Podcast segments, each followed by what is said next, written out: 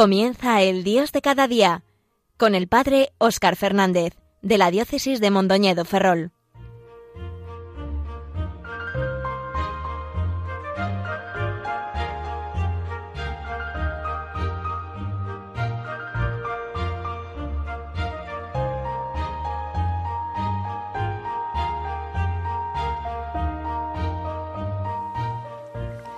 Muy buenos días a todos y un saludo afectuoso a cuantos sintonizáis Radio María en estos momentos.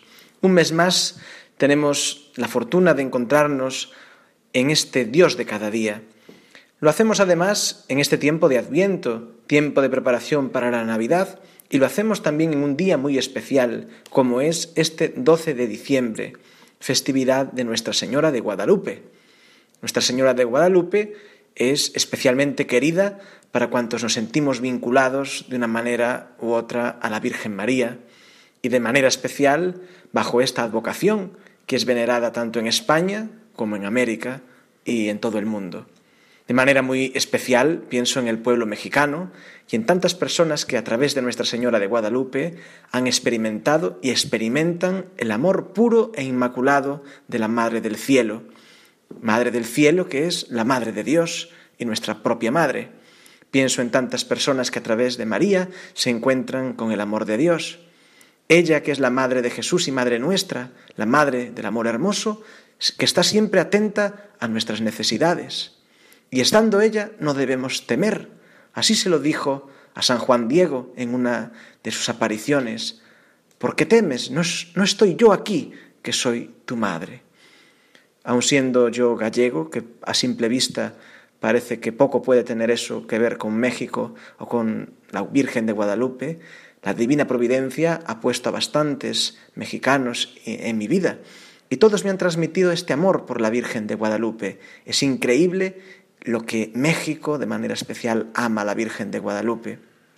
Y no deja de ser impresionante cuando algunos compañeros mexicanos eh, que son estudiantes conmigo me dicen con total convencimiento que la evangelización de América la hizo la Virgen. No la hicieron las potencias políticas que iban a lo que iban, no la hicieron solo los misioneros, que también fue la Virgen que se apareció como una mujer mestiza. Y sabemos que la Virgen puede aparecerse de diversas maneras, no está sometida a las leyes físicas como nosotros. Sabemos que ella en su vida mortal fue de raza judía, pero sí, es un hermoso detalle ver cómo la Virgen quiso aparecer también como alguien propio del lugar, porque la Virgen nunca es un ser extraño. En ese sentido, la Virgen, como dicen ahora algunos, al igual que la Iglesia, no es algo extraño a las culturas, que viene a destruir las culturas, sino que viene precisamente a darles lo que da pleno sentido a esas culturas, lo que esas culturas anhelaban, lo que esperaban, viene a traerles a Jesucristo, plenitud del hombre, plenitud del mundo.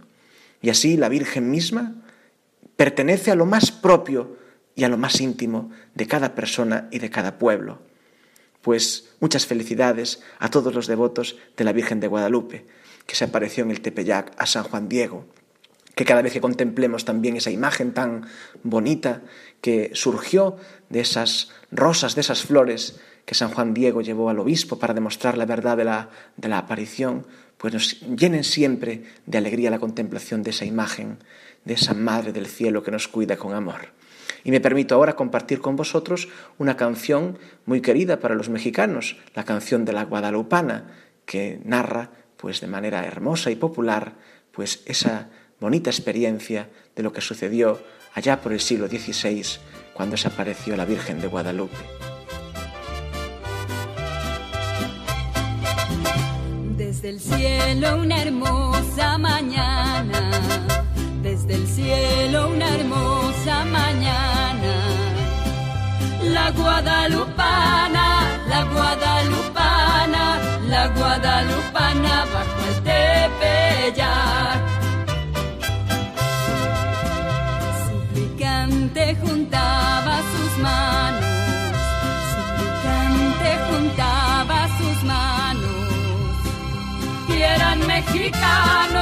Eran mexicanos, y eran mexicanos su fuerte y su paz. monte pasaba Juan Diego, el monte pasaba Juan Diego. Y acercóse luego, y acercóse luego, y acercóse luego al oír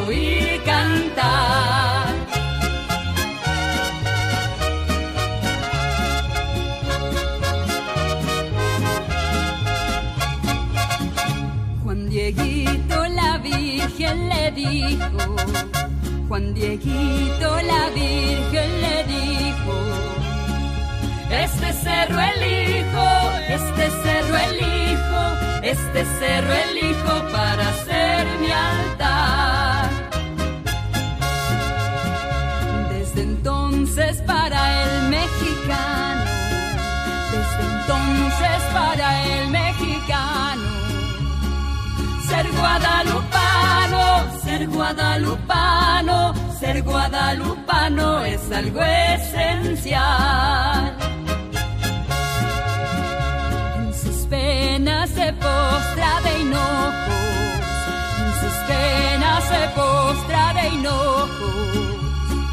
Y eleva sus ojos, y eleva sus ojos, y eleva sus ojos hacia el Tepeyac.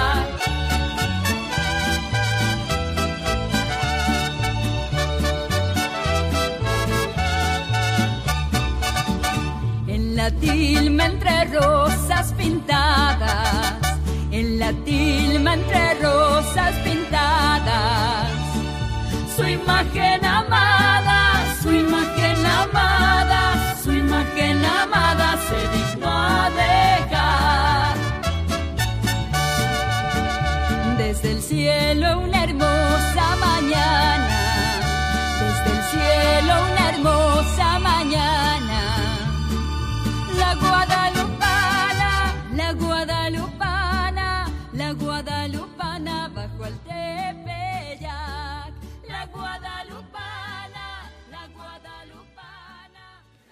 Continuamos en Radio María en este programa del Dios de cada día. Os habla hoy Óscar Fernández, sacerdote de la diócesis de Mondoñedo Ferrol. Hoy celebramos a la Virgen de Guadalupe y estamos en este tiempo del Adviento, que ya hemos comenzado hace un par de semanas. Y como cada Adviento se nos invita a trabajar la esperanza, la esperanza, esa virtud tan olvidada de la que estamos tan necesitados. También se nos invita, como cada año, a preparar el corazón y la vida para que Jesús pueda venir a nosotros.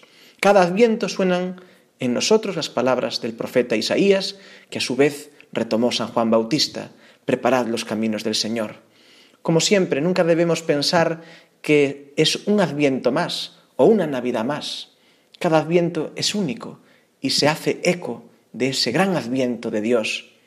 La Iglesia cada año quiere introducirnos en este gran misterio de la venida de Dios en su Hijo Jesucristo, en el misterio de nuestra carne, Dios que se hace carne, Dios que viene a este mundo, Jesús que vino, Jesús que viene, Jesús que vendrá, que vino en la humildad de nuestra carne hace dos mil años, tema en el que se centrará la última parte del Adviento como preparación inmediata ya a la Navidad.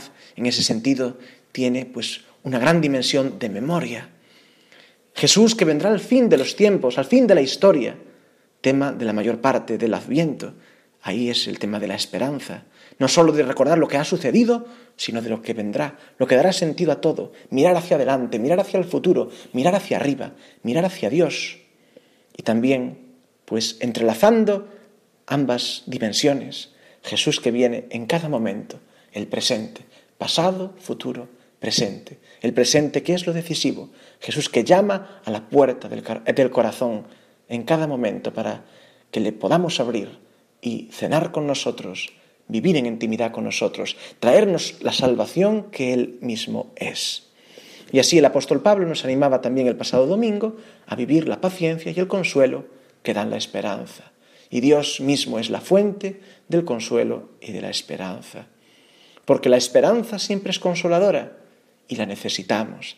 En medio de tantas cosas que nos hacen sufrir, en medio de tantas ilusiones rotas, el Dios de la esperanza nos colma con su alegría verdadera y con su paz si nos dejamos.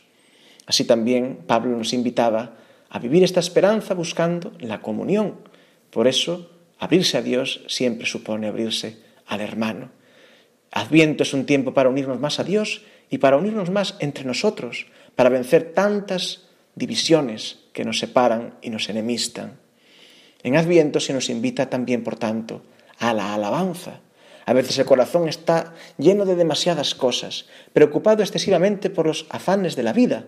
Por eso en alguna de las oraciones de la liturgia de Adviento le pedimos que nos conceda aspirar a los bienes del cielo, amar los bienes del cielo, pues sopesando debidamente los bienes de la tierra. Y así también el Adviento es un tiempo para abrirnos a la misericordia divina. Porque si es verdad que tenemos como horizonte a Cristo, juez universal, que aplicará justicia, que pagará a cada uno según sus obras, también es verdad que Él es el juez misericordioso, que posee la misericordia que brota de su corazón abierto, traspasado por nuestro amor, que nos conoce, que nos brinda su amistad cada día, que sabe que somos débiles. En un retiro que nos impartieron recientemente a los sacerdotes de la casa donde vivo, nos dijeron algo muy elemental, pero no por eso menos verdadero, y que a mí me está haciendo pensar mucho. Os lo comparto. El adviento es un tiempo propicio para encontrarnos de verdad con Jesús. Decía este predicador, por desgracia, muchos cristianos, y decía tal vez la mayoría, aún no conocen a Jesús no conocen de verdad a Jesús. Son cristianos, intentan vivir cristianamente, pero a veces falta ese encuentro personal con Él. Y nos decía, el que ha conocido a Jesús no lo deja. Podemos ser débiles, pero no lo dejamos. Y esta frase me llegó profundamente y me gustaría compartirla con vosotros. Si hemos conocido a Jesús, aunque seamos débiles, aunque estemos llenos de pecados, que nunca nos desesperemos. Quien ha conocido el amor de Jesús no puede dejarlo. Ojalá que sea así. Quien conoce a Jesús no lo deja. Puede ser débil, pero no lo deja. Ojalá sea esta la idea principal que os pueda transmitir en esta mañana. Dejémonos conocer por Jesús y así amarle. Podremos ser débiles, caer en mil pecados, pero el que ha conocido a Jesús no lo deja. Y así conociendo a Jesús, revivamos la esperanza cada día. Y a eso nos ayuda también Radio María, a quien llamamos con mucha frecuencia con ese epíteto de Radio María, la fuerza de la esperanza. Porque Radio María, ejemplo de la misma Virgen, nos transmite una esperanza que no es una esperanza que brota de sí misma, es la esperanza que viene de Dios y que nos lleva hacia Dios. De ahí que también sea importante que sabiendo el bien que hace Radio María, pues colaboremos cada uno desde nuestras posibilidades con ella. Qué hermoso es cuando colaboramos, aunque sea de forma sencilla, con un granito de arena, con las obras de Dios, porque Dios multiplica exponencialmente nuestra pequeñez y nuestra colaboración. Y las obras de Dios son éxito seguro. Vamos a escuchar cómo el Padre Luis Fernando nos anima a colaborar con Radio María.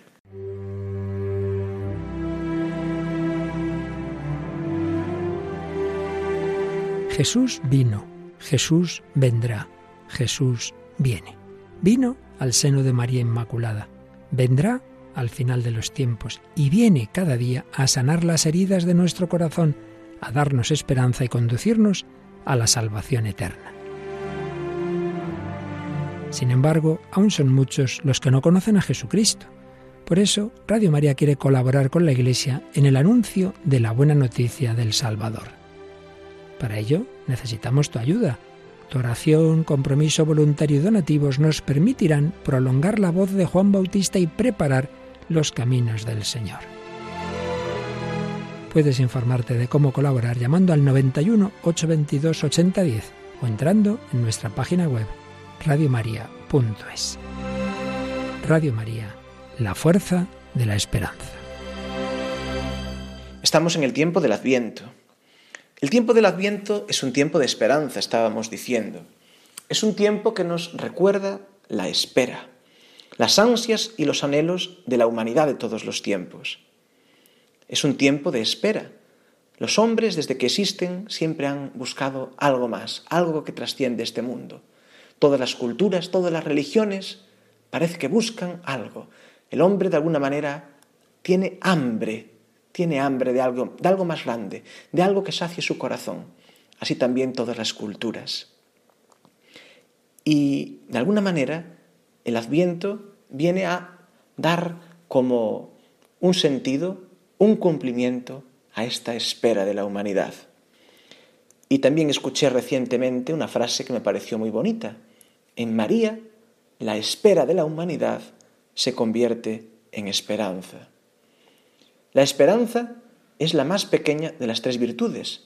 Así lo decía aquel eh, famoso poeta Charles Peguy, que decía aquello de que la esperanza es una niña. Decía, la fe es una esposa fiel, la caridad es una madre ardiente, pero la esperanza es una niña muy pequeña. Esto lo decía teniendo en cuenta que en nuestra tradición cristiana hemos dado mucha importancia a la fe y al amor, pero nos hemos olvidado con frecuencia de la esperanza. Y las tres virtudes se necesitan mutuamente y nos llevan la una a la otra. Y de alguna manera, pues se pueden leer la una desde las otras. Es decir, podemos entender la vida desde el amor y ver la fe y la esperanza pues como una expresión de ese amor. Podemos también ver el amor y la esperanza pues como un momento de la fe. Nuestra fe siempre nos lleva al amor, pero también en el adviento de forma especial. El horizonte es como que está puesto en la esperanza. Lo que aún no poseemos pero anhelamos poseer, el cielo, Cristo mismo, nuestra plena salvación, nuestra plena redención, nuestro llegar a ser en plenitud lo que Dios espera de nosotros y en medio de o con el horizonte de esa esperanza, vivir en la fe. Eso lo dice uno de los prefacios del Adviento, cuando dice que en, ese, en esa espera del Señor que vendrá, dice que le recibamos en la fe y por el amor demos testimonio de la espera dichosa de su reino. Entonces, el Adviento es un tiempo para renovar la esperanza y con ella renovar la fe y la caridad. Es un tiempo de gozo, aunque es un tiempo de preparación, no es como la cuaresma que nos invita más a la penitencia. El adviento nos invita a preparar el corazón, pero de forma más gozosa, porque la esperanza siempre produce gozo. El adviento es un tiempo para acoger las visitas de Dios. Es un tiempo que nos recuerda que Dios visita a su pueblo. Todas las mm, religiones, de alguna manera, han pensado que los dioses visitaban a los hombres con cierta frecuencia. Y ahí tenemos todos los mitos griegos, tenemos las obras de Homero, por ejemplo. Pero esta es una idea que está también en la Biblia, que Dios visita al hombre. Dios visita a Adán en el paraíso, se paseaba por el jardín, dice de forma muy hermosa el texto bíblico. Dios visita a Abraham cuando aparece bajo esas tres figuras, esos tres ángeles que le anuncian a Abraham y a Sara, pues que tendrán un hijo. Dios visita a su pueblo cuando escucha su grito angustioso en la esclavitud de Egipto. Dios visita de manera especial a su pueblo en momentos de peligro y de dificultad. Y en el Nuevo Testamento, ¿qué se dice? Que Dios ha visitado a su pueblo. Lo dice el himno del Benedictus que rezamos cada mañana en laudes. Bendito sea el Señor Dios de Israel porque ha visitado y redimido a su pueblo. Y nos visitará el sol que nace de lo alto, en una referencia clarísima al misterio de la Navidad y también al misterio de la parusía del Señor, al final de los tiempos de su segunda venida. También siempre corremos el riesgo de no saber reconocer la visita de Dios. Por eso cuando Jesús llega a Jerusalén, llora ante la ciudad, porque ve la desgracia que vendrá sobre ella y dice, porque no has sabido reconocer el tiempo en que Dios te visitaba a través de mí. Dios nos visita constantemente en nuestra vida. Pidámosle al Espíritu Santo que nos ilumine también para descubrir sus visitas, su, paso por nuestra vida. Nos decía aquel prefacio de Adviento que os mencioné antes, que Él nos sale al encuentro en cada hombre y en cada acontecimiento. ¿Para qué? Pues a través de la fe y del amor demos ese testimonio que nos pide. Y el tiempo del Adviento es un tiempo, pues, para pedir al Señor que venga, que venga a nosotros. Los primeros cristianos decían en arameo, Maránata, ven Señor, o Maránata, el Señor viene, viene cada día. Y de alguna manera nuestros pecados es como que retardan su visita, porque no le dejamos entrar en nosotros.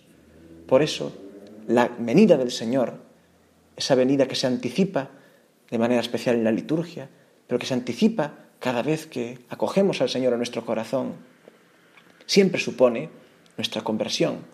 Cada vez que nos abrimos a Él, que nos convertimos un poquito más, el reino de Dios crece en este mundo y brilla también un poquito más la esperanza. Por eso vamos a escuchar ahora también una hermosa canción de Brotes de Olivo que se titula así, Maránata, esta expresión tan hermosa en, en, arameo, en la lengua de Jesús, esta súplica, que es como termina la Biblia. La Biblia termina con una petición y con una promesa. Ven Señor, el Espíritu y la esposa dicen, ven Señor, ahí está la petición y la promesa, sí, vengo pronto.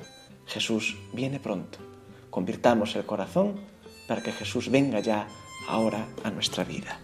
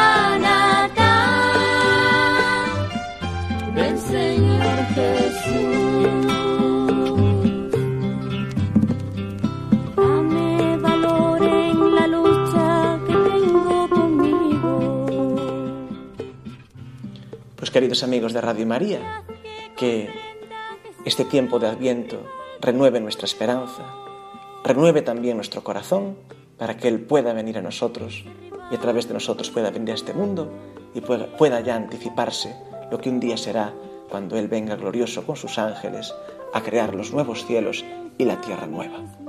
Que tengáis un provechoso tiempo de Adviento y también una muy feliz Navidad cuando llegue el momento. Hasta el mes que viene, si Dios quiere, que el Señor os bendiga.